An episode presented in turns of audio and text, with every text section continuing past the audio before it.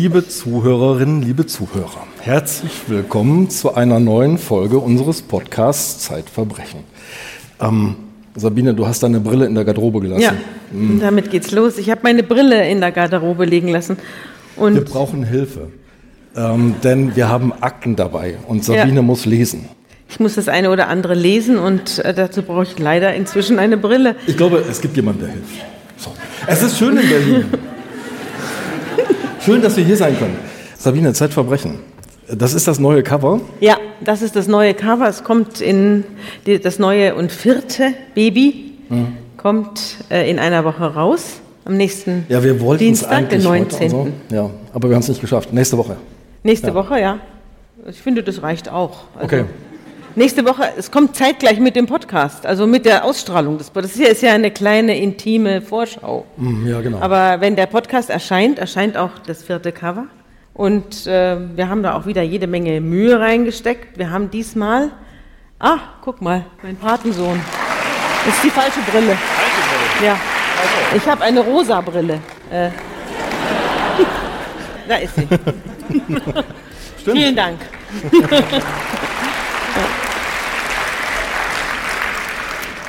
Also die Titelgeschichte handelt vom Gift. Es ist ein Schwerpunkt. Wir haben, ein, wir haben in diesem Heft zum ersten Mal mehr neue Geschichten, also ausschließlich für dieses Heft recherchierte Geschichten. Wir haben ja früher immer alte Geschichten weitererzählt, das auch, ist auch dabei.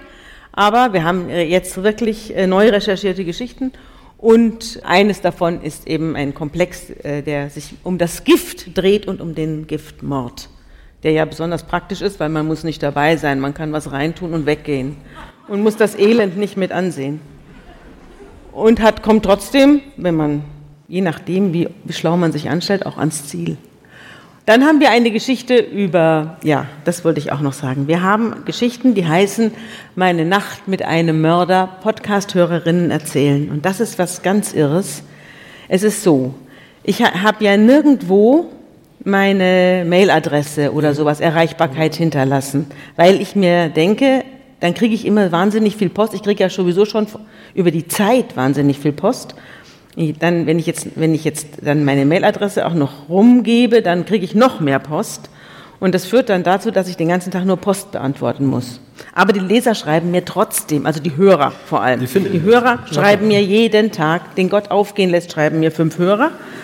Und die finden mich und da, da, äh, da erreichen mich die irrsten Geschichten, nämlich von, von Leuten, die mit Kriminalität selbst zu tun haben.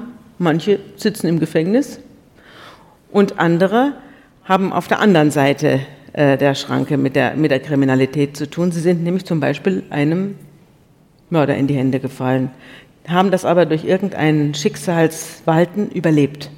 Wollte gerade fragen, ja. ja. Mhm. Und äh, diese, diese Geschichten, die, äh, die werden mir auch erzählt. Und da haben wir dieses Mal für dieses Heft zwei Reporter losgeschickt und haben diese Schreiberinnen besuchen lassen. Geschichten von Podcast-Hörerinnen, ja. aber die erreichen uns jetzt auf direktem Weg, oder? Ja, jetzt haben wir beschlossen, es gibt eine Mailadresse die ist ganz einfach. Die heißt verbrechen.zeit.de. Ja. Da kann man dann direkt schreiben, ohne dass es durchs Haus geistert. Am besten, bevor und von 46 Personen vorher gelesen worden ist. Ja. ja. Magazine werden von Menschen gemacht und wir haben besondere Gäste, mhm. die sitzen in der ersten Reihe mhm. im Dunkeln. Ja, im Dunkeln. Wollt, wollt ihr einmal aufstehen? All die Menschen, die hinter Verbrechen stehen? Ja, genau. Die Verbrecher, bitte mal aufstehen.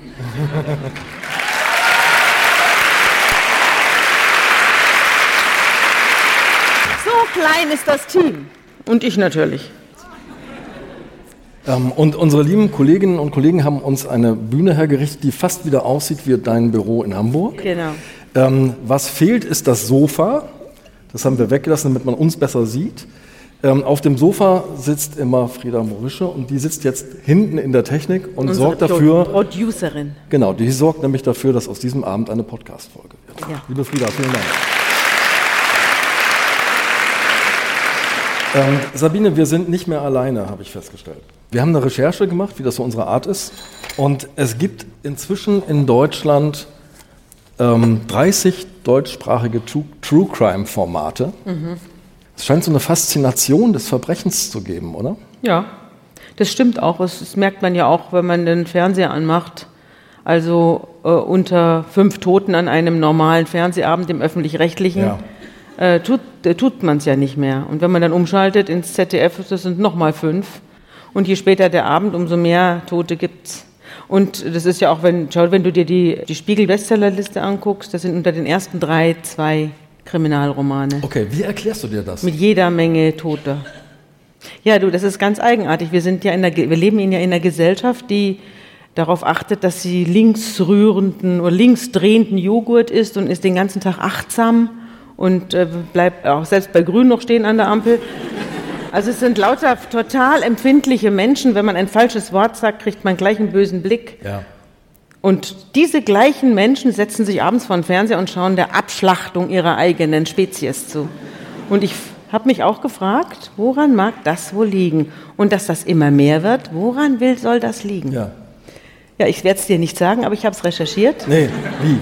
Ich habe es recherchiert. Ich wird äh, nächste Woche am 21. Äh, November wird es einen Titel dazu geben, Faszination des Bösen.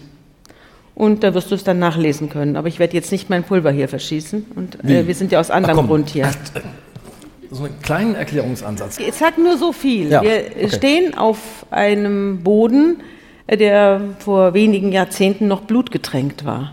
Also wir sind ja hier alle Nachgeborene und sind immer furchtbar vorsichtig mit zusammen und sind sehr, sehr empfindlich. Aber meine Eltern haben es noch erlebt, dass dieses Land bis zum Knie im Blut stand. Und äh, die braven Bürger, äh, d- die in Deutschland ihr Häuschen hatten, die äh, mutierten vorübergehend zu Mördern, viele davon. Und danach mutierten sie wieder zurück zu Bürgern. Und so haben es dann geschafft bis äh, in die höchsten Regierungsspitzen, Ja. unter anderem. Aber das ist ein kleiner Hinweis darauf, was dahinter stecken könnte. Dass es auch was mit Geschichte zu tun hat, nicht nur mit. Dass es was mit dem Menschen an und für sich zu tun hat, das meine ich damit. Liebe Hörerinnen und Hörer, die aktuelle Ausgabe des Magazins Zeitverbrechen ist jetzt online im Zeitshop bestellbar und im bundesweiten Pressehandel erhältlich. Sie wollen keine Ausgabe mehr verpassen? Dann abonnieren Sie das Magazin zum Vorteilspreis unter dem Link www.zeit.de slash verbrechen-abo. Wie bei unserem ersten Mal auf der Bühne in Hamburg, damals haben wir über einen Fall aus Hamburg gesprochen, haben wir hier nach Berlin einen Berliner Fall mitgebracht. Und ich muss jetzt eine Sache sagen, im Verlauf des Podcasts, den wir erzählen, ähm, der Geschichte, die wir erzählen, wollen wir später ein paar Bilder zeigen. Ähm, wir haben das vorher mit den Anwälten abgestimmt, was wir zeigen können. Und wir dürfen diese Bilder in diesem Rahmen dieser Veranstaltung zeigen. Wir möchten Sie aber sehr herzlich bitten, das nicht abzufotografieren oder mitzufilmen. Das ist sehr, sehr wichtig. Sonst können wir das nämlich nicht tun. Berlin-Rudow, eine durchschnittliche Straße mit einem Mehrfamilienhaus, 26. November 2008, 16.15 Uhr, eine Bombe explodiert. Und du hast am Anfang deines Textes über diesen Fall geschrieben, das 30 Jahre lang von menschlicher Hoffnung, staatlicher Zuwendung und bürgerlicher Illusion zusammengehaltene Konstrukt der Familie J fliegt in die Luft. Ja. Sabine, was ist passiert? Es ist passiert, dass in einem Mehrfamilienhaus in mm, Berlin-Rudow im Eingangsbereich in einem Briefkasten ein Paket steckte. An diesem 26. November steckte ein Paketchen, so, ließ ein Buch vermuten oder so, und es steckte so halb in, der, in, in dem Briefschlitz drin und es stand frohe Weihnachten drauf. Es war mit Sternen beklebt und mit Nikoläusen und ein zwölfjähriges Mädchen, die zwölfjährige Charlotte. Wir haben übrigens die Namen geändert. Die zwölfjährige Charlotte kommt nach Hause von der Schule, es ist nachmittags und sie greift nach diesem Paket und zieht es raus und freut sich schon und dann explodiert es. Und es explodiert mit einer solchen Wucht, dass die Türen aufspringen im Erdgeschoss, dass im ersten Stock die Fenster raushaut, dass der Hausmeister, der in seiner Wohnung gerade irgendwie zugange ist über der Steuererklärung oder was, äh, dass der also zu Tode erschrickt, weil seine, sein Mobiliar einen Satz macht und die Gläser im in der Schrankwand hochspringen. Und er tritt nach draußen und sieht, da wo der Briefkasten der Familie J war, ist ein Loch in der Wand. Und darunter sitzt ein blutüberströmtes, äh, zwölfjähriges Kind, die Charlotte, und sagt, ich brenne, ich brenne, ich sterbe. Ihr rechter Arm ist explodiert eigentlich mit der Bombe und hängt nur noch an einem seidenen Fädchen sozusagen. Und er bindet das kind, dem Kind den Armstumpf ab. Er reagiert sehr schnell. Das ja, rettet ihm das Wahrscheinlich Leben. hat sie ihm ihr Leben zu verdanken, denn das Blut kommt im Pulsschlag raus und alles ist voll. Der äh, Schulranzen steht noch da. Und dann äh, wird der Krankenwagen gerufen und das Mädchen wird abgeholt und operiert und nochmal operiert und nochmal operiert, aber sie wird gerettet und der Arm wird jedenfalls teilweise erhalten. Der Hausmeister sagt, es sah aus wie Beirut oder Kabul. Ähm, Splitter, genau. Steine, Putz. Das hat er im Prozess gesagt. Er, er hat sich in ein Kriegsgebiet versetzt gefühlt, nach Kabul oder so. Und es sei also ein schrecklicher Anblick gewesen. Die Polizei nennt so etwas eine unkonventionelle Sprengvorrichtung. So steht es im Protokoll. Ja, es ist eine selbstgebastelte Bombe, die äh, relativ kompliziert ist und äh, mit, einem, mit einem Auslöser, mit einer Batterie und einem Auslöser, wenn man sie rauszieht, dann reißt drin ein Draht los, ein festgeklebter Draht reißt sich drin los und dann explodiert das alles. Hergestellt worden ist es aus dem äh, Inhalt von Polenböllern, also von, es sind äh, Stoffe, die in Deutschland verboten sind. Die sind in Polen äh, besorgt worden und ja, es ist mit, mit einigem Sachverstand zusammengeschraubt worden. Und es wird sich herausstellen, die Bombe soll, war eigentlich für jemanden anderen gedacht. Ja. Und es gibt noch eine die zweite. Eltern dieses Mädchens. Es gibt noch eine es zweite gibt noch Bombe. Eine zweite Bombe, ja, das, die, die stand auf dem Dach des Wagens, des Opels des Vaters des Mädchens. Der Vater heißt Markus und auf dessen, auch veränderter Name, auf dessen Autodach stand eine Blechbüchse, Kidneybohnen mit einem lose aufgesetzten Deckel. Und auch das war eine Bombe. Das hat er aber nicht gemerkt. Der Markus ist an, aus dem Haus raus, der Vater dieses Kind, der Stiefvater des Kindes, ist aus dem Haus raus, hat das vergiftete Geschenk nicht gesehen, ist an diesen Briefkasten vorbei, ist in sein, an sein Auto und da oben drauf stand diese Kidney-Bohnendose, die hat er aber dann runtergenommen und hat sie in seinen Kofferraum getan und ist damit noch rumgefahren. Die ist nicht explodiert, weil, weil äh, der Täter vergessen hat, sie anzuschalten. Die war also nicht scharf gemacht, sonst war sie intakt. Sie war vergessen worden einzuschalten. Und dann äh, fuhr er damit rum und am Abend gab er sie bei der Polizei ab.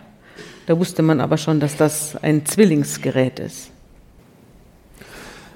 Ein Jahr später, ungefähr ein Jahr später, Ende 2009 ist jetzt, vor dem Kriminalgericht Berlin-Moabit steht dann der Täter. Ja, der, es gab keine großen Zweifel, wer das gewesen ist. Es war der Bruder der Mutter des Mädchens, also der Onkel der Charlotte, hatte, dieses, hatte diese Bombe in den Briefkasten getan.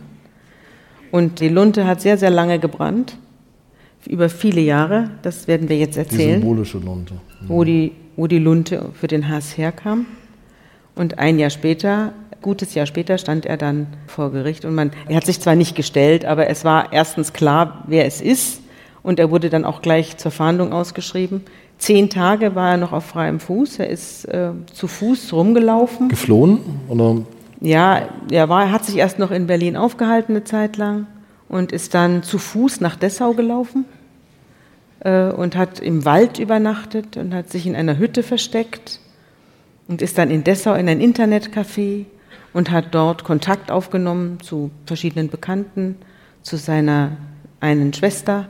Er hat äh, dann auch zur Presse Kontakt aufgenommen, an die BZ, hat er Briefe geschrieben, so würde das nicht stimmen, was Sie da schreiben. Mhm. Es wäre ganz anders gewesen und er hätte jetzt irgendwie das Gefühl, das er müsse hat aus zurecht. der Flucht Briefe an die Presse geschrieben? Ja, mhm. er hat aus der Flucht von einem Internetcafé aus Briefe an die Presse geschrieben. Dann äh, kam er zurück, verkleidet mit einer Perücke wurde er dann in Friedrichshain von der Polizei am Bahnhof nach seinem Ausweis gefragt und dabei hat er dann wurde er dann gleich enttarnt. Das war keine große Sache und wurde dann festgenommen und hat auch gleich alles zugegeben. Er wollte nicht die zwölfjährige Charlotte treffen. Das hat ihn, glaube ich, selbst. Ähm Nein, das hat ihm sehr zu denken gegeben. Er hat dann auch, äh, als, es, als es darauf, die Sprache darauf kam in der Vernehmung, dass es jetzt das Kind getroffen hat, da brach er in Tränen aus. Hat aber gesagt, ich weine nicht, ich weine nicht. Äh, etwas irre finde ich, was ich bei dir nachgelesen habe, was er über sich selbst sagt. Er sagt über sich selbst, ich habe eine Aggressionshemmung. Ja. Ich kann nicht zustechen oder zuschlagen oder so, deswegen ja. die Bombe. Er wollte, er wollte seiner Schwester und äh, deren Mann Schreckliches antun. Er wollte ihnen, er wollte, dass sie die Hände verlieren oder irgendwie das Augenlicht verlieren oder dass sie irgendwie furchtbar beschädigt sind. Er hat auch in Kauf genommen, dass sie äh, dabei sterben. Das hat er auch zugegeben, dass ihm das jetzt relativ wurscht war. Aber er wollte ähm, nicht das Kind treffen. Das Kind wollte er nicht treffen. Du hast gesagt, er hat in dieser Zeit, als er auf der Flucht war, selbst ein Geständnis geschrieben. Ja, er hat ein Geständnis geschrieben und das ging so. Das Geständnis wollte er eigentlich abschicken, hat er dann aber doch nicht gemacht, sondern er hat das Geständnis in seinem Computer gehabt. Das wurde dann später von der Polizei ausgelesen. Und da hat er Folgendes geschrieben. Jetzt hoffe ich, dass ich das dabei habe. Er hat geschrieben, ich lese jetzt nicht alles vor, weil er sehr, sehr viel schreibt. Er ist ein großer Mitteiler. Aber ähm, ich lese jetzt einen Auszug davon daraus vor. Ziel war es, möglichst Beteiligten an dem Einbruch bleibende Schäden zuzufügen. Das müssen wir gleich aufklären, machen ja, wir gleich. Es gab einen Einbruch vorher bei ihm. Ziel war es, äh, möglichst Beteiligten an dem Einbruch bleibende Schäden zuzufügen. Jemanden zu töten war nicht meine Absicht. Das Fehlen von Verjährungsfristen schreckt davor ab. Auf das Beimengen von Nägeln und Schrott, wie es sonst üblich zu sein scheint, habe ich daher verzichtet. Das Tatmotiv war dann auch Vergeltung für diesen Einbruch, zu dem mindestens Markus, vermutlich aber auch Josephine die Einbrecher angestiftet haben. Trotz klarer Sachlage weigerte sich die zuständige Sachbearbeiterin der Polizei angemessen zu ermitteln. Die Organe der Bundesrepublik haben mich zum Freiwild gemacht, dem jeder nach Belieben schaden darf, ohne dafür zur Rechenschaft gezogen zu werden. Dieser Zustand war und ist für mich unhaltbar. Eine Vergeltungsmaßnahme wie diese schien mir die einzige Möglichkeit, weitere Übergriffe dieser und anderer Täter abzuwehren. Die möglichen Folgen dessen für mich waren klar und sie waren nicht geeignet, mich abzuschrecken.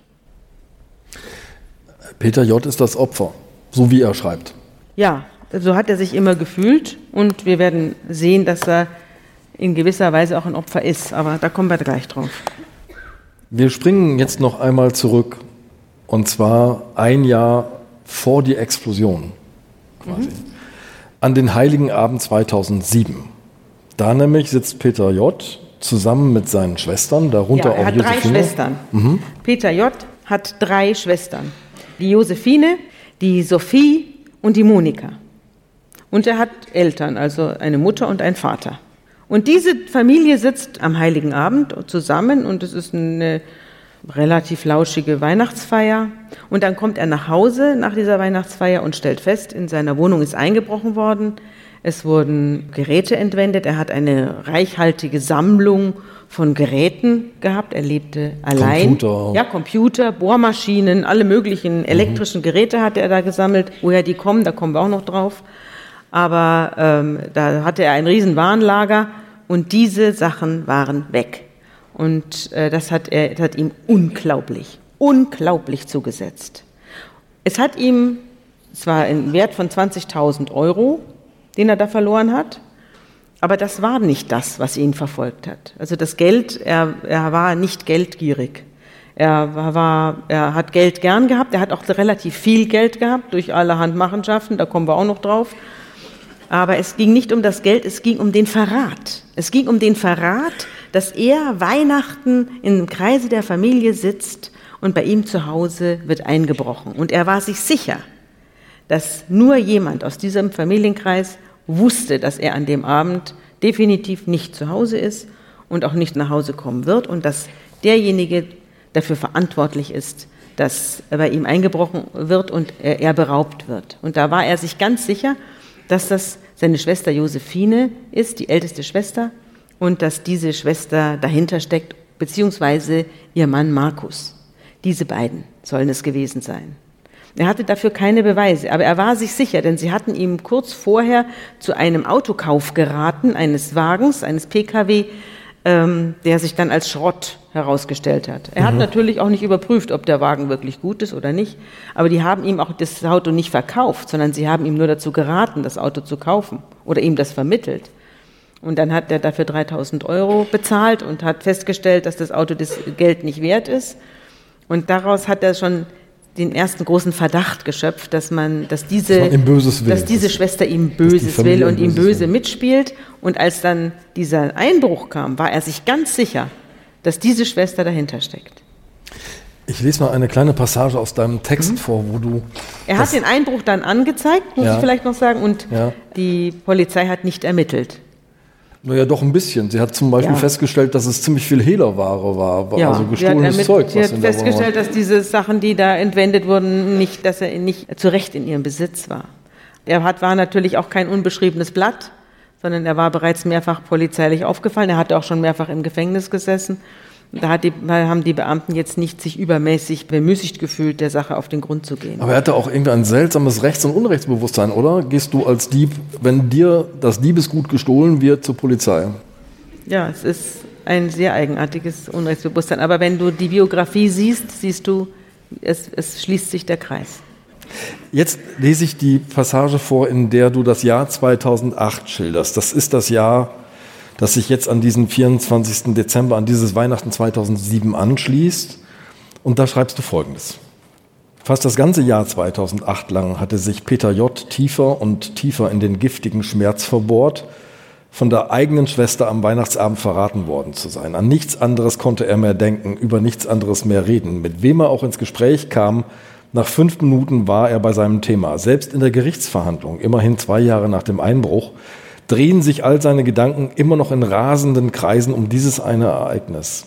Alle Widrigkeiten seines Lebens fokussieren sich in der Obsession, Josephine eine Schuld nachzuweisen. Wie ein verrückter Ölsucher, der an immer derselben toten Stelle den Bohrer ansetzt und sich unbeeindruckt von der Vergeblichkeit seines Tuns Kilometer tief ins Gestein schlägt, so wühlt sich Peter J. hinein in seinen Argwohn. Mhm. Und er hat dann auch ohne dass es äh, Beweise gegeben hat, hat er dann aus eigener Überzeugung heraus äh, ein Jahr später, als es wieder auf Weihnachten zuging, diese Bombe gebaut und hat dann beschlossen, wenn ihm niemand hier Recht verschafft, dann macht er das selbst.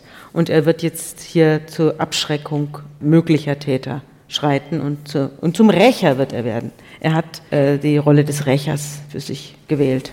Du, du warst in Berlin in Moabit im Gerichtssaal. Ja. Was saß da für ein Mann vor dir? Ein wirklich einnehmender Mann. Also es war ein sehr schöner Mann. Das war das Erste, was mir aufgefallen ist. Es ist nicht gewöhnlich, dass man in, einem, in einer Hauptverhandlung einen schönen Angeklagten sieht. Das ist in der Regel nicht so. Und äh, er war dann, wie ich dann später auch erfahren habe, er war auch sehr, sehr intelligent. Also es war jetzt äh, kein dummer Mann, es war der hatte eigentlich alles, was man zu einem glücklichen Leben braucht, mitbekommen. Aber, aber er ist unter Umständen äh, geboren worden, die eben jede glückliche Anlage in Frage stellen oder vielleicht sogar zunichte machen. Er ist nämlich, und jetzt fange ich an, das Geheimnis äh, des Peter zu lüften, er ist geboren worden von einer Mutter, die geisteskrank war, also die äh, schizophren, schizophren war. war ja und äh, er hatte eine leibliche Schwester. Die ganzen Geschwister, die er da um sich herum hatte, das waren gar nicht seine echten Geschwister. Er hatte nur eine leibliche Schwester.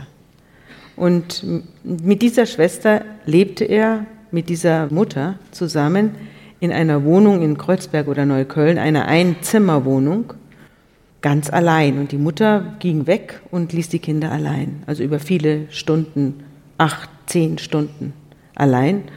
Und äh, eines Tages verständigten die Nachbarn das Jugendamt und äh, das Jugendamt kam und klopfte an die Tür und die Kinder waren allein drin. Peter war drei Jahre alt, Seine Schwester Sophie war zwei und man klopfte da und die Kinder machten sich drin bemerkbar, konnten aber die Türe nicht öffnen. Man rief die Feuerwehr und die brach dieses Verlies auf und da war eine Einzimmerwohnung. Da waren zwei dürre, verhungerte Kinder drin, die nicht sprechen konnten und äh, es gab kein Mobiliar, es gab kein Wasser, es gab keinen Strom, es gab keine Heizung.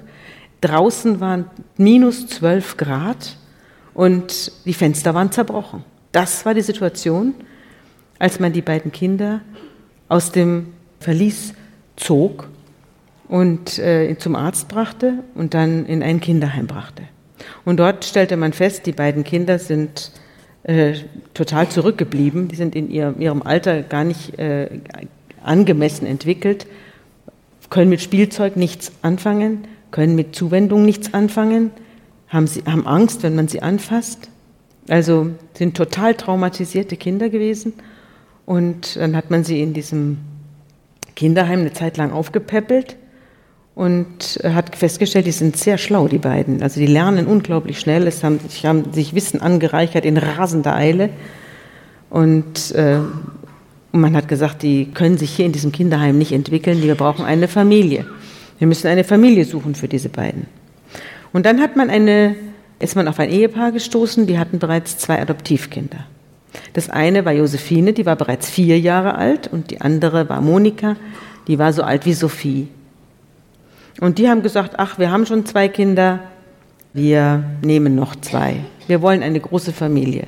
Mhm. Es handelte sich um einen Beamten mit seiner Frau und sie haben sich sozusagen eine Familie gebaut vom, vom Reißbrett. Es gibt ja so Städte. Es gibt ja Architekten, die werden damit beauftragt, in China oder Brasilien oder was, eine oder im, im Mittleren Osten, eine Stadt aus dem Boden zu stampfen. Und so war diese Familie auch. Aus dem Boden Es war keine Familie, die langsam wuchs, wo ein Paar ein Kind bekommt und dann nach einer Zeit wieder eins und es sind dann Geschwister, sondern es war eine vom Reißbrett entworfene glückliche Familie. Und glücklich sollte sie auch sein. Das war auch äh, eben, es war sozusagen Vorschrift. Und das war dann der Anfang der Katastrophe. Ja, weil du musst eine Sache, glaube ich, jetzt noch ähm, ergänzen. Du hast geschrieben, es ist ein staatlich gefördertes Artefakt, denn ja. die beiden ersten Töchter, die schon da sind, Josephine und Monika, sind adoptiert tatsächlich. Ja. Ähm, Peter und Sophie, die jetzt dazukommen, mhm. ähm, werden nicht adoptiert und zwar Nein. aus finanziellen Gründen, denn der Staat zahlt 2500 Euro im Monat an Familie J. Genau, sie werden nicht adoptiert, obwohl es am Anfang eigentlich so vorgesehen war und obwohl auch immer in den Akten dann von Adoption die Rede ist, aber das hört dann irgendwann auf.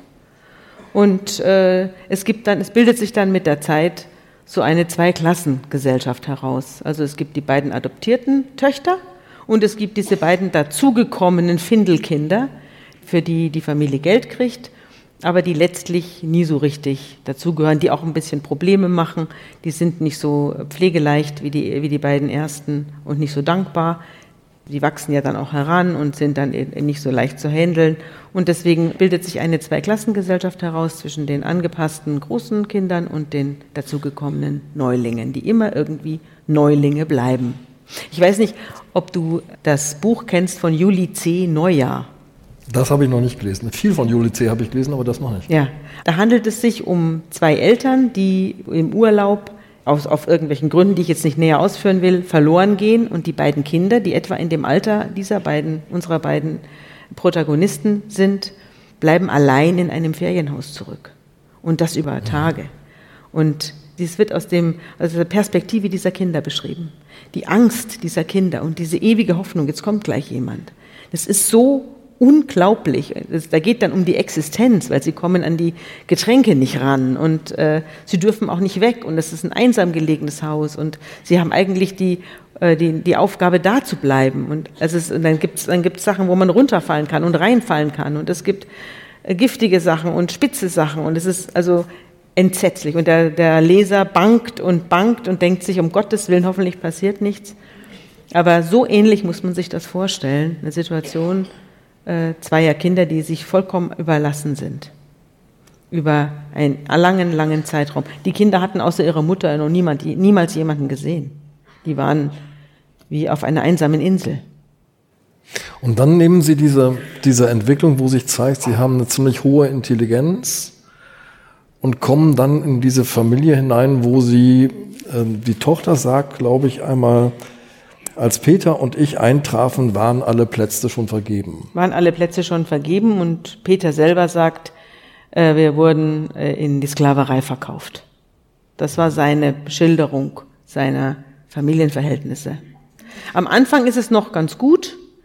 Ich weiß das ja alles nur und die Kinder wissen es ja auch nur aus den Jugendamtsakten, weil das Jugendamt immer wieder mal Hausbesuche gemacht hat und festgestellt hat, ja, alles gut und die Kinder gedeihen. Und als sie ganz klein waren, da ging das auch noch und dann kam aber die Schule. Das war der erste Sprung und die, auch die erste Entfremdung. Denn auf einmal ging es um Leistung. Und äh, während die Sophie so mitgeschwommen ist und still ihre Hausaufgaben erledigt hat, merkte man an Peter, dass er nicht mehr mitkommt. Also er war, er hat geträumt, er hat getrödelt, er hat äh, zu einem Schulweg, der 20 Minuten hätte dauern sollen, hat er zwei Stunden gebraucht. Er ist, da war eine Baustelle, da hat er sich dann in, völlig in den Anblick der Bagger und Kräne vertieft. Also er war ein vollkommen äh, für sich abgewandtes Kind und mit sich beschäftigt. Und dem wurde dann eben mit maximaler ja, Restriktion begegnet. Also er wurde dann, wenn er, wenn er zu spät zum Mittagessen nach Hause kam, gab es eben nichts mehr. Und wenn er zu spät zum Abendessen runterkam, gab es eben nichts mehr. Und ich kann das ja mal vorlesen, was hast, die genau. Psychologin geschrieben hat. Die ihn er, dann er irgendwann kommt, er kommt zu einer Psychologin, die ihn betreut, die ihn. Ja, da ist er zehn Jahre alt.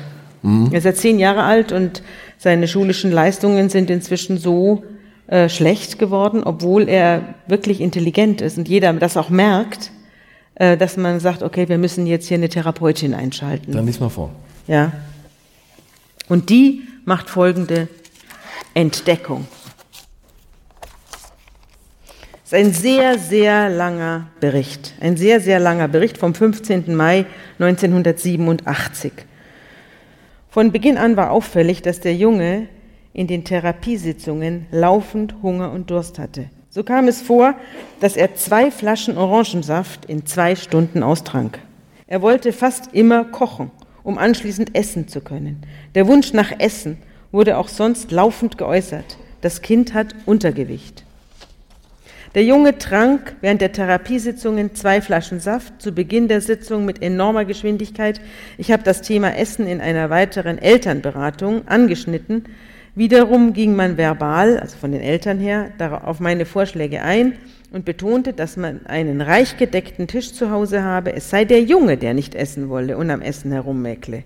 Am 22. Januar 1987 kam dann Folgendes ans Licht. Der Junge erzählte mir, dass er kein Essen bekäme, wenn er zu spät aus seinem Zimmer herunterkomme. Seitdem ich seinen Eltern gesagt hätte, er soll genug zu essen bekommen, dürfe er morgens, wenn er in Eile sei, essen, dann aber käme er zu spät zur Schule. Mittags und abends aber, wenn genug Zeit vorhanden sei, dürfe er nicht essen, falls er mal zu spät nach Hause oder aus seinem Zimmer herunterkäme. Auf den Grund befragt, warum er denn zu spät zum Essen käme, sagte er, dass ihm seine Schwestern nicht Bescheid sagten, wenn das Essen fertig sei. Wenn er etwas trinken wolle, müsse er erst fragen. Der Vater sitze in seinem Arbeitszimmer und er müsse anklopfen und fragen, ob er etwas trinken dürfe. Wenn der Vater sich dann gestört fühle, äh, würde ihm, dem Peter, gesagt, er solle jetzt warten. Abends dürfe er weniger trinken und auch beim Essen müsse er nach zwei Scheiben Brot fragen, ob er noch eine dritte haben dürfe. Manchmal dürfe er dann noch eine Scheibe essen. So geht das weiter. Es ist klar, warum der Junge Untergewicht hat und laufend Durst und Hunger. Beim Besprechen des Themas Hausaufgaben und warum Peter diese nur sehr langsam und unkonzentriert mache, er braucht manchmal zwei bis drei Stunden dazu, erzählte der Junge, dass er geschlagen würde, wenn er die Hausaufgaben nicht schnell genug erledige. Er müsse dann die Hose herunterziehen und die Mutter, manchmal auch der Vater, würden ihn mit dem Gürtel schlagen. Das Ganze fände in seinem Zimmer statt, die anderen Kinder würden weggeschickt. Es kam auch heraus, dass der Junge ein Oktavheft zu Hause führen müsste, in das er genau eintragen soll, was er jeden Tag angestellt hat. Es begäbe auch Ohrfeigen, wenn er Gläser umstoße, und er stoße sehr häufig Gläser um. Er hatte so motorische Probleme noch von früher. Es ging dann um die von Peter im Auftrag der Pflegeeltern anzufertigenden Eintragungen in das sogenannte Beichtbuch. Die Pflegeeltern zeigten mir das Buch. Ich habe gesagt, das Buch würde von Peter als Strafe empfunden und von mir wäre in dieser Hinsicht keinerlei Unterstützung zu erwarten. Daraufhin versuchte der Pflegevater mir weiszumachen, dass dieses Buch keineswegs eine Strafe darstelle. Als ich die Eintragungen des Jungen konkret durchging, fünf von acht Eintragungen waren in dem Stil, ich habe heute vergessen das, ich bin heute zu spät das, es fehlt nur noch, ich bin der schwarze Peter. Es war auch von Anfang an auffällig, dass Peter Körperkontakt zu mir suchte. Das, hat er, das ist allen aufgefallen. Also wen er gefunden hat, hat er angefallen und umarmt. Äh, dass er Körperkontakt zu mir suchte, auch dann, wenn ich ihm vorher klar gesagt hatte, dass ich das heute nicht wolle. Im Allgemeinen habe ich nichts dagegen gehabt, dass Peter sehr engen Körperkontakt sucht. Es kam aber auch vor, dass ich Distanz brauchte. Ich hatte manchmal das Gefühl, als ob Peter eine Bestrafung provozieren wollte, indem er genau das macht, was er nicht machen soll. Es kam mir so vor, als ob der Junge ein sadomasochistisches Beziehungsmuster internalisiert hat, das er nun auf mich zu übertragen versucht, wobei er innerhalb des Familiensystems allerdings die Rolle des Opfers verkörpert.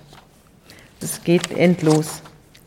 Und am Schluss schreibt sie, Peter ist in die Rolle des Sündenbocks geraten, gegen die er sich nur durch die Entwicklung von Symptomen wehren kann. Die Pflegeeltern können sich mit dem Kind in das Kind nicht hineinversetzen. Sie sind blind gegenüber dem seelischen Leid, welches sie den Jungen zufügen. Das, was mit dem Kind passiert, nennt sie schwarze Pädagogik. Die Pflegeeltern haben die Absicht, die Kinder zur Anpassung an Normen zu bewegen, wobei man mit den Methoden nicht zimperlich ist, um das gesteckte Ziel zu erreichen. Mit dem bedingungslosen Druck zur Anpassung wird bei Peter das genaue Gegenteil erreicht. Der Junge wird in seiner Entwicklung blockiert, dem Kind wird ein Schaden zugefügt, es wird benutzt, um den Selbstwert der Pflegeeltern zu stabilisieren. In ihm findet sich der Sündenbock, den man in die, in die Wüste schickt, weil er sich dem Druck zur Anpassung widersetzt. Er wagt es, sein Selbst nicht völlig aufzugeben und damit die übersteigerten und keineswegs kindgemäßen Erwartungen der Pflegeeltern zu enttäuschen. Ich bin der Meinung, dass Peter in der Pflegefamilie nicht die Bedingungen vorfindet, die er für seine Entwicklung braucht. Ein langer, langer, langer Schriftsatz. Harte Worte. Und was folgte daraus? Ja, harte Worte. Und äh, es ist aber nicht so, dass, das, dass wir es jetzt hier mit einer hypersensiblen Psychologin zu tun hätten, die das Gras wachsen hört und die Mäuse husten, sondern es ist eine Frau, die äh, mit dem Kind relativ lange zu tun hatte und ihre Beobachtungen sind nicht alleine ihre Beobachtungen. Also die Lehrerin unterstützt das, die sagt, das ist genau so, das habe ich auch den Eindruck, dass die Eltern lügen mich an, der Junge sagt die Wahrheit. Und der Schulpsychologe sagt das auch, zu dem, der dann irgendwann mal eingeschaltet wird. Und zu dritt macht man sich dann über dieses Kind Gedanken. Ich habe die, die Klassenlehrerin habe ich in der Hauptverhandlung gesehen. Mhm. Die war als Zeugin geladen. Mhm. Die hat gesagt, auch heute steht ihr dieses total verwahrloste Kind vor Augen, das nicht mal frisch angezogen wurde, das immer alleine war, das immer alleine ging, auch im Schulhof keinen Anschluss gefunden hat und für das sich kein Mensch interessiert hat. Und das war, tut ihr heute noch weh, wenn sie darüber nachdenkt. Lass mich einmal ein Stück zurücktreten, weil mhm. ich sehe dich in Akten wühlen. Du recherchierst ziemlich tief, du gräbst dich sehr tief ein. Welche Rolle spielt Recherche, wenn man sich sowas, wenn du dich so einem Fall näherst? Ja, alles. Alles. Es ist, ich finde, dass man sehr, sehr viele, schau, eine Bombe explodiert irgendwo, man sagt, um Gottes Willen, irgendein Irrer hat da eine Bombe halt gezündet. Das lesen wir doch jeden Tag sowas. Irgendwo wird einer niedergestochen. Ah, was soll das? Können die Leute sich nicht zusammenreißen? Warum saufen die so viel? Das ist doch ungefähr auch der Tenor, den man dann in der Boulevardpresse liest. Oberflächlich betrachtet ist die Kriminalität relativ langweilig, ja. Und interessant wird es dann, wenn man sich mit den Sachen wirklich zu beschäftigen beginnt. Und dann tun sich da auf einmal Dimensionen auf, die man überhaupt nicht erahnt hat. Das ist mir ganz oft gegangen in, in Prozessen, ist mir ganz oft so gegangen, dass ich da saß und dachte, naja, also es ist ein sehr, sehr prominenter Fall, den höre ich mir jetzt mal an. Und dann habe ich festgestellt, es ist unglaublich, was da geschehen ist. Unglaublich. Und es hat eine ganz, ganz lange Vorgeschichte, so wie Kriminalität immer eine ganz, ganz lange Vorgeschichte hat. Und wenn man sich damit beschäftigt, wir sind ja, machen ja den Podcast auch, damit man was über den Menschen an sich erfährt, da erfährst du was über den Menschen. Lass uns zu Peter zurück. Du beschreibst ihn als Zitat das ausgemergelte Kuckuckskind, das mit offenem Schnabel nach Fürsorge lechzt.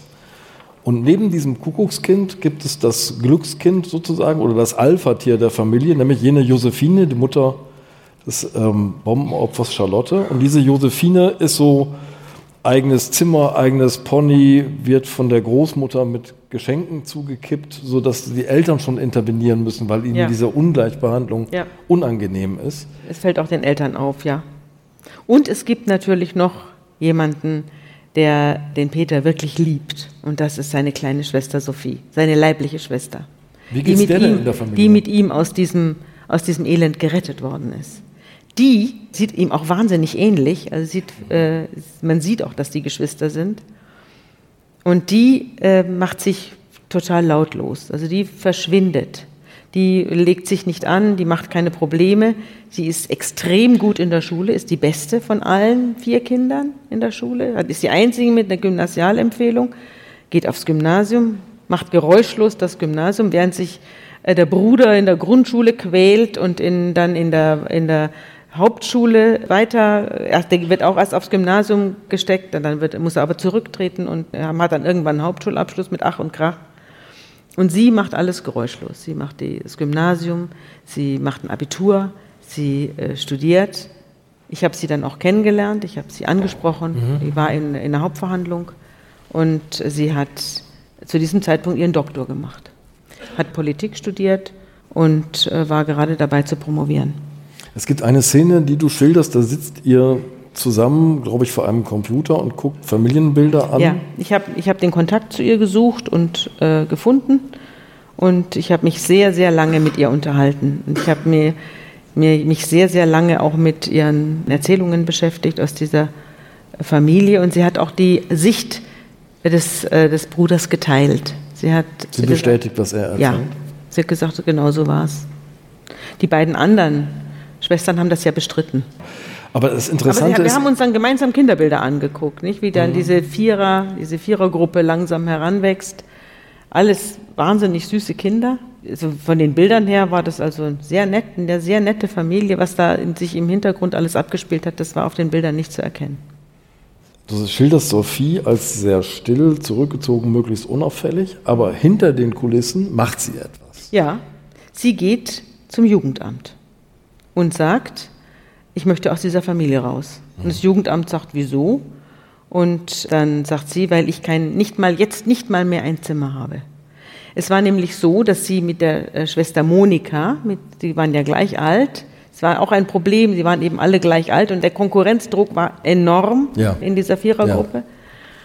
Und dann gab es diese bevorzugte älteste Tochter. Die und hatte dann ein eigenes Zimmer, hatte ich gerade schon gesagt. ja, genau. Und dann gab es die beiden äh, gleichaltrigen Mädchen, Monika und Sophie, schliefen in einem Zimmer und dann hatte Peter noch ein Zimmer, weil er Junge war. Und die beiden Mädchen schliefen zusammen und äh, die, die Monika war ebenso wie Peter Bettnässerin. Also die hatten, die, hat- die hat jede Nacht ins Bett gemacht. Und bei Peter war das auch so.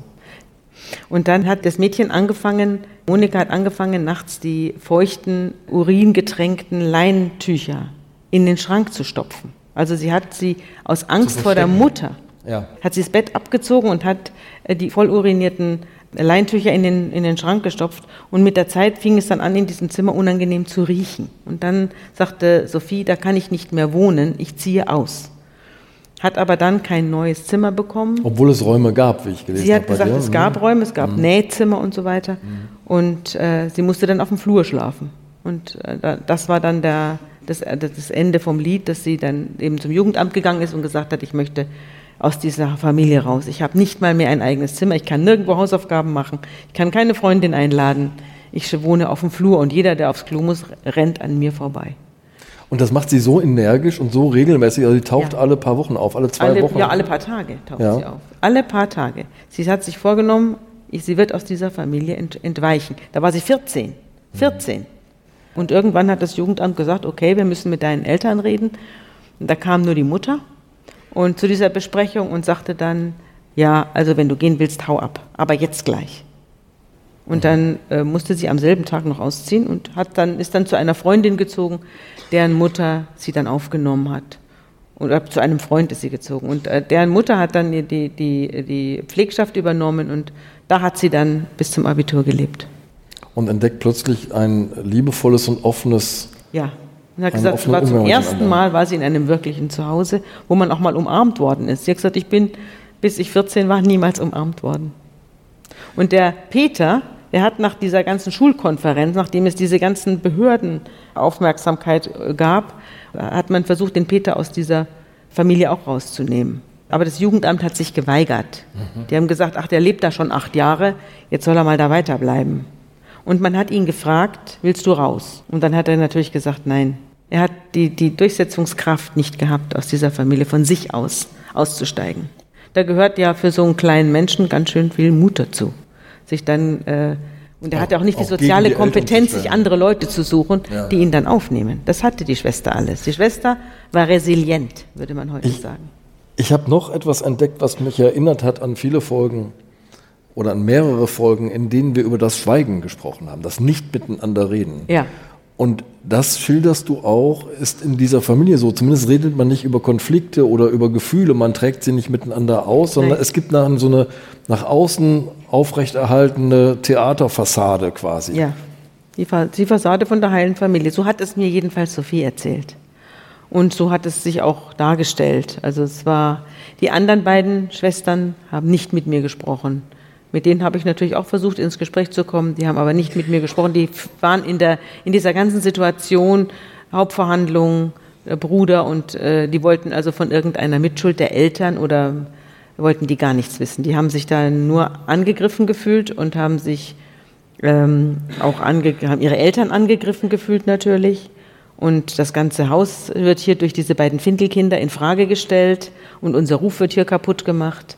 Also die waren da äh, relativ äh, klar. Ja, jetzt sind wir bei der Situation, bei der ich dich gerade unterbrochen hatte. Mhm.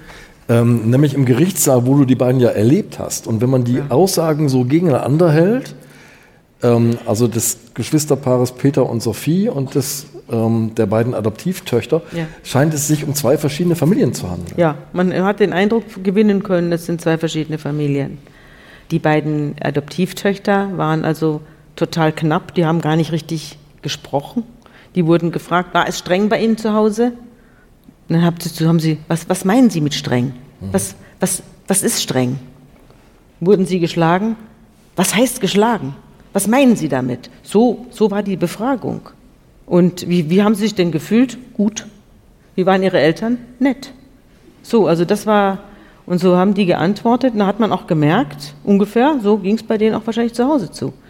Also das war, Knapp. wurde nicht viel geredet, es gab mhm. Kommandos und es gab ähm, relativ knappe Ansagen und wahrscheinlich, ehrlich gestanden, gibt es ganz viele Familien, wo es so ist und wo dann trotzdem wohlgeratene Kinder oder halbwegs wohlgeratene Kinder rauskommen, aber eben nicht für diese beiden. Ja? Diese beiden hätten ja, ich weiß gar nicht, ob die überhaupt irgendwie zu retten waren oder auf jeden Fall der Peter, ob das ja. überhaupt ein, irgendeine eine Mutter oder ein Papa noch hingekriegt hätte, dieses hungrige Kind noch irgendwie aufzupäppeln. Aber diese Familie hat es definitiv, diese Reißbrettfamilie, die hat es definitiv nicht geschafft. Und die waren tatsächlich falsch. Und es gab Leute, die es gesehen haben und die sich nicht durchsetzen konnten. Ich habe noch eine Passage aus deinem Text mitgebracht, wo du diesen Gegensatz, finde ich, ähm, sehr treffend schilderst. Hier die Pflegegeschwister, intelligent und immer zu kurz gekommen, durchdrungen von elementaren Bedürfnissen und erfüllten Wünschen und irgendwann wohl auch dem übersteigerten Selbstbild als verkannte und geknechtete Königskinder. Dort die Adaptivtöchter, überlebenstüchtig, ohne Flausen im Kopf, praktisch in ihren Erwartungen an die Umwelt, zufrieden mit dem kleinen Glück. Ja. Es muss halt auch passen. Ja, es hat nicht gepasst. Es hat nicht gepasst.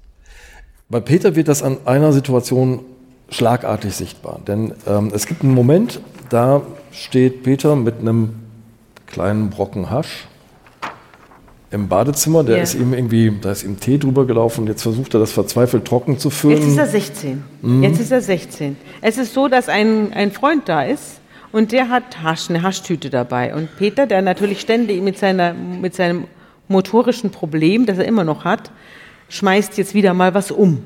Ja. Und da, da gibt es ein großes Gezeter und dann äh, nimmt er den Föhn und versucht, es wieder trocken zu föhnen. Und dabei, dabei wird er ertappt von der Mutter, die das Badezimmer betritt, da die Jugendlichen vorfindet im Föhnprozess. Und äh, die dann Stell's eben natürlich wird es, dann, mhm. wird es dann erkannt, was, was es sich hier handelt. Mhm. Und jetzt passiert etwas ganz Eigenartiges. Wenn, du hast ja auch Kinder, wenn du deine Tochter oder deine Söhne mit so einem Hasch diese Haschtüte erwischen würdest, was würdest du dann tun? Ich gebe dir jetzt mal die offizielle Antwort. Äh, ich würde ich würd das Ding die Toilette runterspülen und würde ein Gespräch suchen. Ja. ja.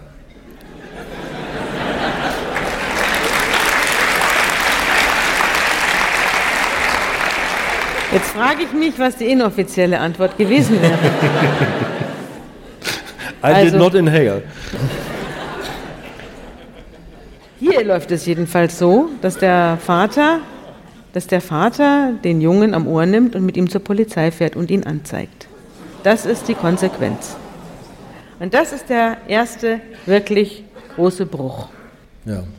Und äh, dabei, jetzt kommt noch dazu, der Junge hat äh, gegenüber dem Vater diese Haschtüte auf sein eigenes Konto genommen. Weil der Freund ohnehin schon Ärger Weil der Freund hatte. schon Ärger mhm. mit der Polizei hatte mhm. und äh, es war gar nicht seine Haschtüte. Das kommt ja dann auch raus. Das stellt sich bei der Polizei, glaube ich, ziemlich schnell heraus. Das stellt sich dann raus, aber, ähm, aber das, war der, das war der große, erste große Verrat an ihm. Dass der Vater sich nicht als Vater, sondern als weiterer Arm des Gesetzes gefühlt hat. Und da sieht man auch, wie überfordert der mit der kleinsten Problematik war. Ich meine, eine Haschtüte ist jetzt auch nicht also so wahnsinnig schlimm. Aber so ging es los und das war irgendwie auch ein, ein Signal. Es war ein Signal. Äh, danach lief der Peter aus dem Ruder. So kann man es sagen. Er hat dann Probleme gemacht, er hat Messer mit nach Hause gebracht und äh, wurde immer mal wieder auffällig, hat Schlägereien gesucht, hat, ge, hat, hat, gewalttätige Auseinandersetzungen gehabt, auch auf dem Schulhof.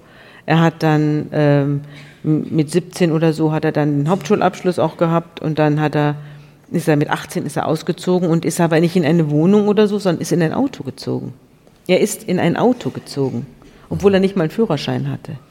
Also er lebte in einem Auto und da fing sein, äh, sein deviantes Verhalten eigentlich richtig an. Also er verlor den Kontakt zur Gesellschaft eigentlich, kann man sagen.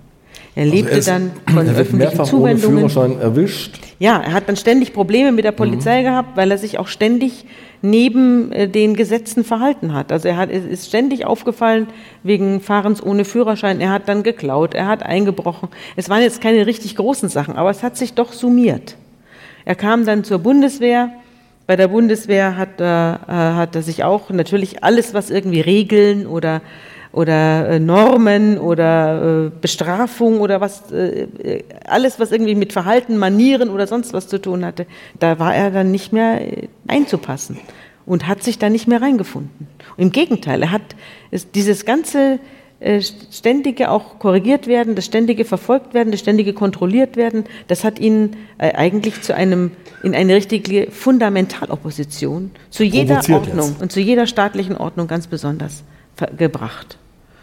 Und so wurde er dann immer äh, sonderbarer und wunderlicher. Er wird auch, wenn man die Zeugenaussagen durchliest, die habe ich mir jetzt alle nochmal durchgelesen, äh, wird immer mit wunderlich beschrieben, immer mit seltsam, immer mit spleenig. Er hat sich verkleidet, er hat dann Perücken aufgesetzt und lief damit rum. Er hatte dann auch eine ganz eigenartige Truppe um sich rum. Äh, das waren Leute, die waren so 15, 20 Jahre jünger als er, also so halbwüchsige Jungs.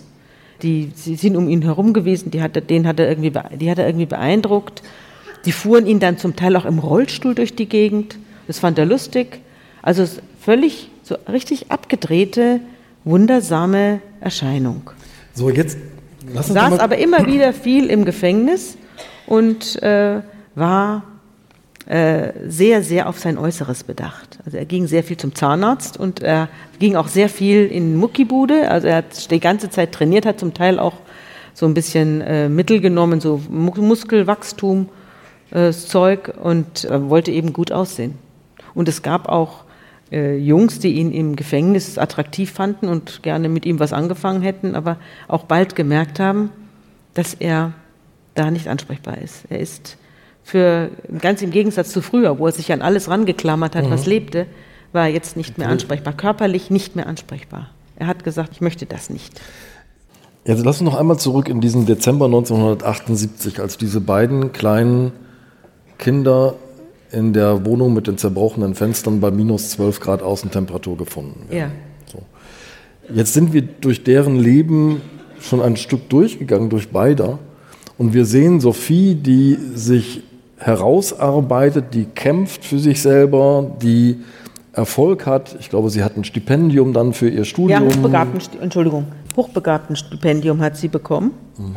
Während er eben völlig überschwänglich war und, und in, in, seiner, in seinem Verhalten eben sehr auffällig, war sie total nüchtern. Also ich habe selten einen so nüchternen Menschen kennengelernt wie sie. Er nimmt den umgekehrten Weg. Er, er, ja. er schafft die Distanz zu dieser verhassten Familie nicht.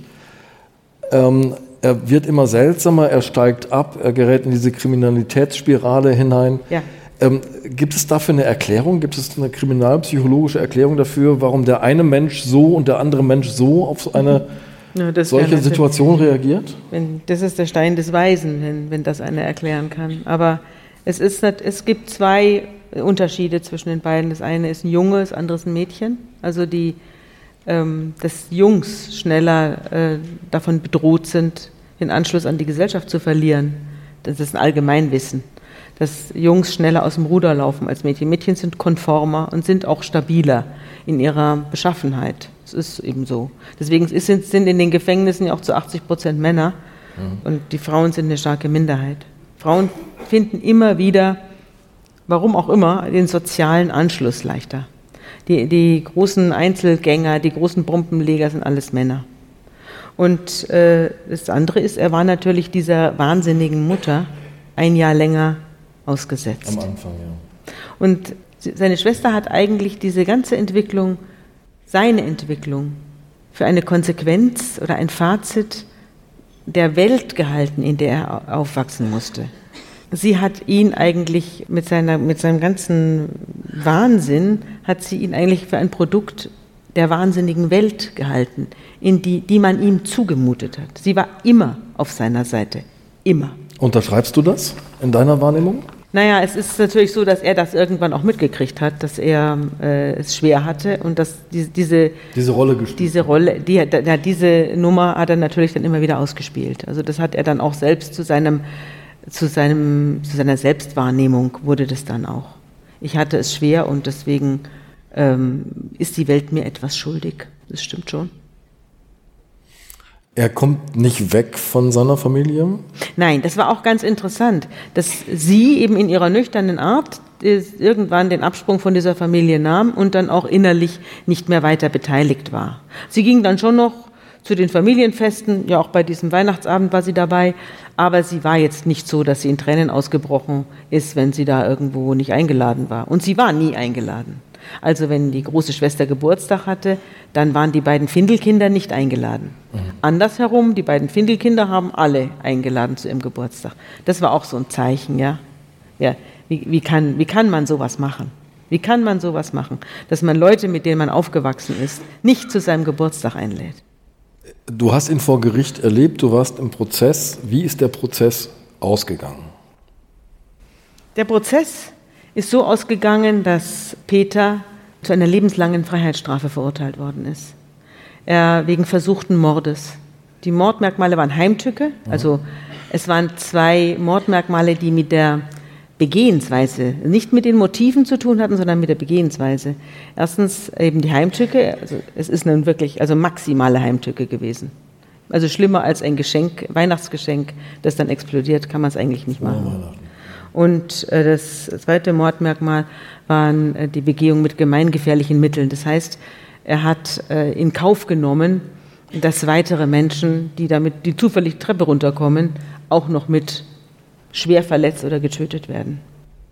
Ich bin ganz kurz, ich bin ja juristischer Laie, der juristische Laie unter uns beiden, ähm, ganz kurz darüber gestolpert, dass, ähm, obwohl hier ja niemand zu Tode gekommen ist, das schwerst verletzte Kind haben wir erwähnt, äh, es trotzdem zu einem lebenslänglich kommt. Also der versuchte ja, Mord kann, der versuchte Mord kann auch mit lebenslang bestraft werden.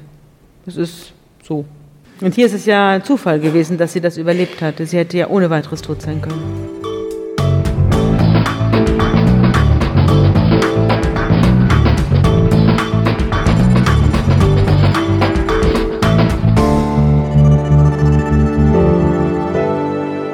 Wir haben ja jetzt lange diese Familiengeschichte entwickelt. Mhm. Das haben wir ja nicht umsonst getan. Es gab ja auch noch ein Gutachten eines Persönlichkeitspsychologen vor Gericht, Hans-Ludwig Kröber. Ein Psychiater ist ein das. Psychiater. Mhm. Denn man stellt sich ja schon die Frage, wie viel Schuld muss man Peter J. denn geben? Also ist er überhaupt schuldfähig? In dem Sinne. Ja, das ist, eine, das ist eine sehr, sehr lange und schwierige Geschichte. Um die Frage, wie sehr war äh, der Peter Herr seiner Handlungen, darüber gibt es sehr unterschiedliche Auffassungen. Seine Schwester war zum Beispiel der festen Überzeugung, dass er nicht zurechnungsfähig sei. Mhm. Äh, der Anwalt, sein Verteidiger Hans-Georg Birkhoff, war auch der Ansicht, dass er nicht schuldfähig sei. Und das Gericht und der Sachverständige Professor Gröber waren der Ansicht, dass er, äh, er wurde als voll schuldfähig, also verurteilt und dann auch ins Gefängnis gesteckt, nicht in Maßregelvollzug. Wo er sonst hingekommen wäre, wenn man ihm, wenn man ihm eine Warnkrankheit oder sowas äh, diagnostiziert hätte. Professor Kröber hat äh, ihn lange und sehr oft untersucht und auch sich mit ihm unterhalten. Und äh, die Problematik war, dass er eben keine Denkstörung hatte, in dem Sinne, dass er äh, nicht in der Lage gewesen wäre, irgendetwas fertig zu kriegen. Also er hat zum Beispiel, obwohl er eben nicht gut in der Schule war und so weiter, hat er sehr, sehr viele Bücher gelesen, die sich mit Naturwissenschaften beschäftigen. Das war, hat er zum Beispiel gemacht. Das haben äh, Zellennachbarn in, in den Gefängnissen, die man dann, man hat ja dann alles später äh, auseinandergenommen. Man hat ja alle Leute gefragt, die ihn nur irgendwo mal über die Straße haben gehen sehen. Und da hat man eben auch äh, ehemalige Zellengenossen befragt und die sagten, dass er eben sehr viel mit ähm, Chemie und mit Physik und sich solche Bücher aus der, aus der Gefängnisbibliothek ausgeliehen hätte, um die zu studieren. Das hat ihn interessiert. Und er hat dann auch diese Bomben hat er mit einem langen Vorlauf gebaut. Also es ist jetzt also sehr planvoll eben das ganze Handeln. Ja, er hat das ist jetzt nicht so ganz klar gewesen, ob er das aber er hat auch vorher schon Bomben gebaut und hat damit Bäume gesprengt im Wald. Aber äh, ob diese Bomben jetzt für Menschen vorgesehen waren, ähm, das äh, hat er bestritten. Das kann man, äh, weiß man auch nicht, ob er das nicht einfach nur Freude an der Explosion und Freude an der Destruktion, das gibt es ja ganz oft, dass man gerne was kaputt gehen sieht. Aber er hat auf jeden Fall auch diese Bombe. Oder diese, es waren drei Bomben, die er gebaut hat. Es war eine für seine Schwester, Schrägstrich ihren Mann, dann eine nochmal für den Mann auf dem Auto. Und dann hat er noch eine dritte Bombe gebaut. Äh, für jemanden, den er für den Handlanger hielt, der den Einbruch dann begangen haben soll bei ihm. Und die Hehlerware da rausgeholt haben soll diese dritte Bombe, da ist er dann von der Tat zurückgetreten. Er stand schon mit der Bombe in der Hand vor dessen Haus und dann hat er sich gedacht, ach, vielleicht war er das gar nicht. Vielleicht war er das gar nicht. Vielleicht habe ich ihn jetzt falsch im Verdacht und hat dann diese Tat abgebrochen. Und das sind alles Verhaltensweisen, die nicht darauf schließen lassen, dass er eine Psychose hatte oder eine Wahnvorstellung. Dass jemand so komplexe Sachverhalte fertig kriegt, wie eine Bombe zu basteln, drei Bomben zu basteln, die auch alle funktioniert hätten. Er hat halt vergessen, die zweite einzuschalten. Aber das war alles sehr planvoll und es war auch ein langer Zeitraum. Und der Brief, den, den, äh, den äh, Geständnisbrief habe ich ja gerade vorgelesen, ja. das ist auch kein wirres Gekrickel, sondern es ist äh, eigentlich verständlich, was er da schreibt. Und das hat den Sachverständigen dazu bewegt, ihn für zwar schwer gestört, persönlichkeitsgestört, schwere Para, äh, paranoide und dissoziale Persönlichkeitsstörung, aber nicht im Sinne von, er weiß jetzt nicht mehr, was er tut. Schuldunfähigkeit. Mhm. Lebenslänglich. Er hat lebenslänglich bekommen und dann setzte eine ganz eigenartige Entwicklung an. Ich habe dann den Fall erst in den Augen verloren. Ich habe das dann erst später unter anderem auch durch seine Schwester Sophie mitbekommen, aber auch durch den Rechtsanwalt, mit dem ich immer mal wieder telefoniert habe, dass er dann im Gefängnis vollkommen aus dem Ruder gelaufen ist. Er hat dann angefangen zu behaupten, dass äh, die, die Schwester, auf die er da äh, mit der Bombe losgehen wollte, dass die nach seinem Leben getrachtet hat. Das kam also sehr viel später erst. Er hat sich selbst gebissen, Bissverletzungen zugefügt. Er hat, ist in Hungerstreik getreten, er hat, das, hat nichts mehr gegessen.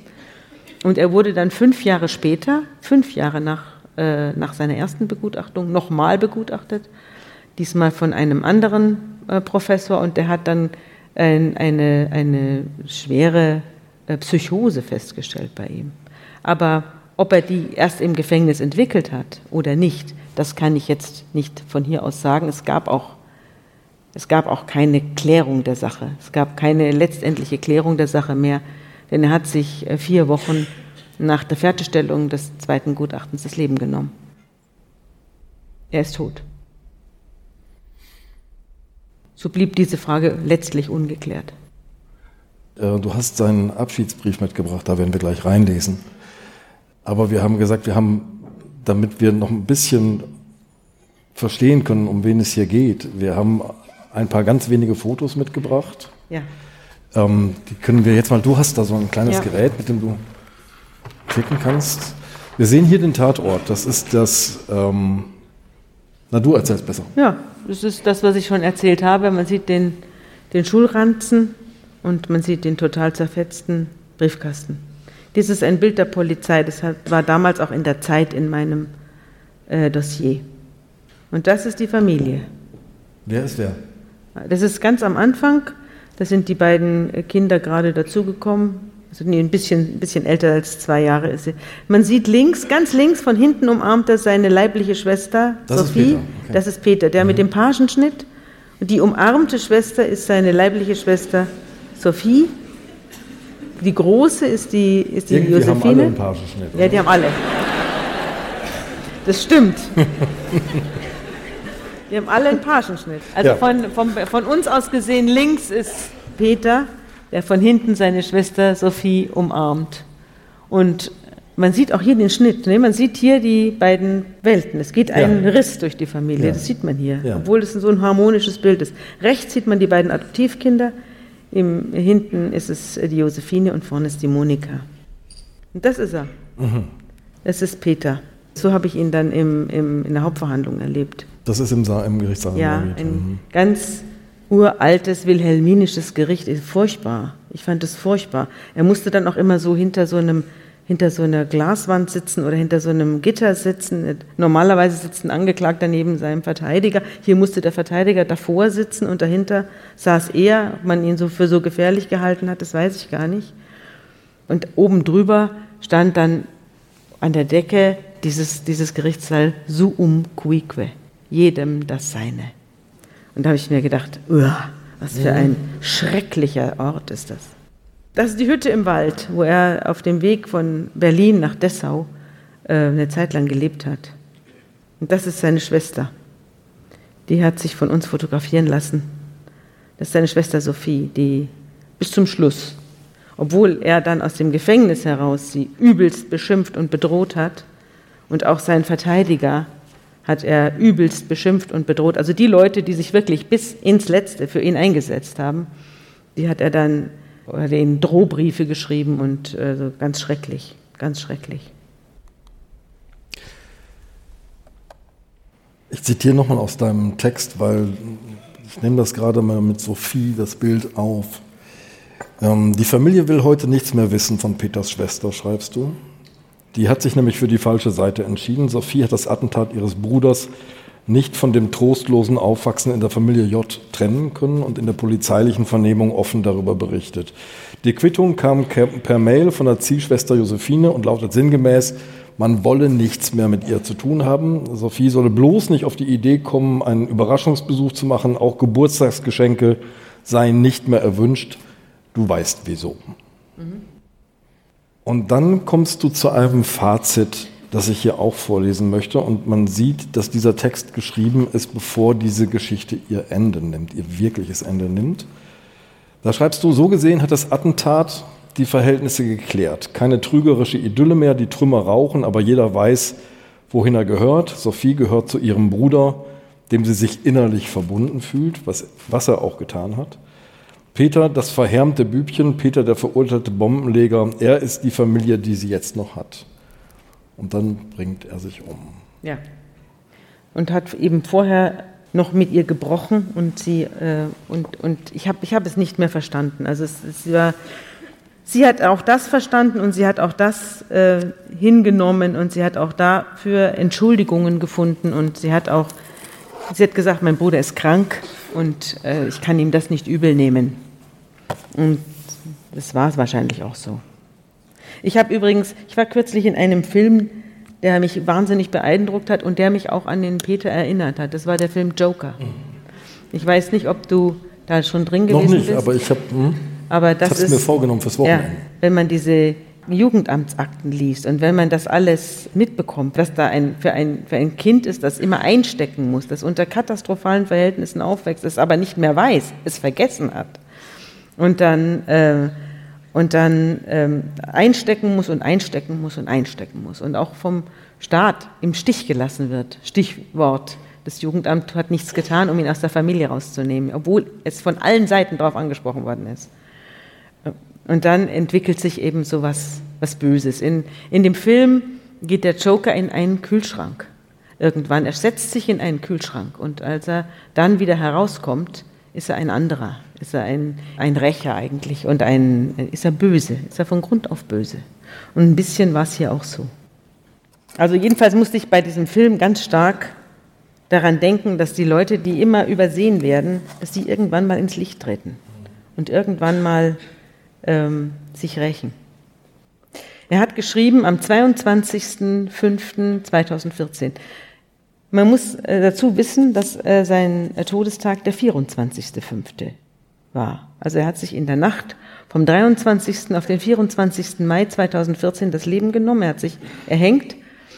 Aber der Brief ist vom 22. Mai. Also er hat, er hat äh, das schon länger mit sich herumgetragen. Und er hat geschrieben, ähm, falls es möglich ist, bitte ich meinen besten Freund Paul über meinen Tod zu informieren. Das war einer dieser jungen Männer, mit denen er äh, da Kontakt hatte. Er war wie ein Sohn für mich und ich liebte ihn über alles.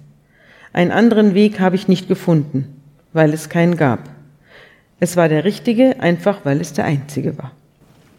Ich hatte ein schönes Leben. Die Zeit, äh, seit ich Paul kennenlernte, hat alles davor wettgemacht. Ich bitte ihm, dies auszurichten.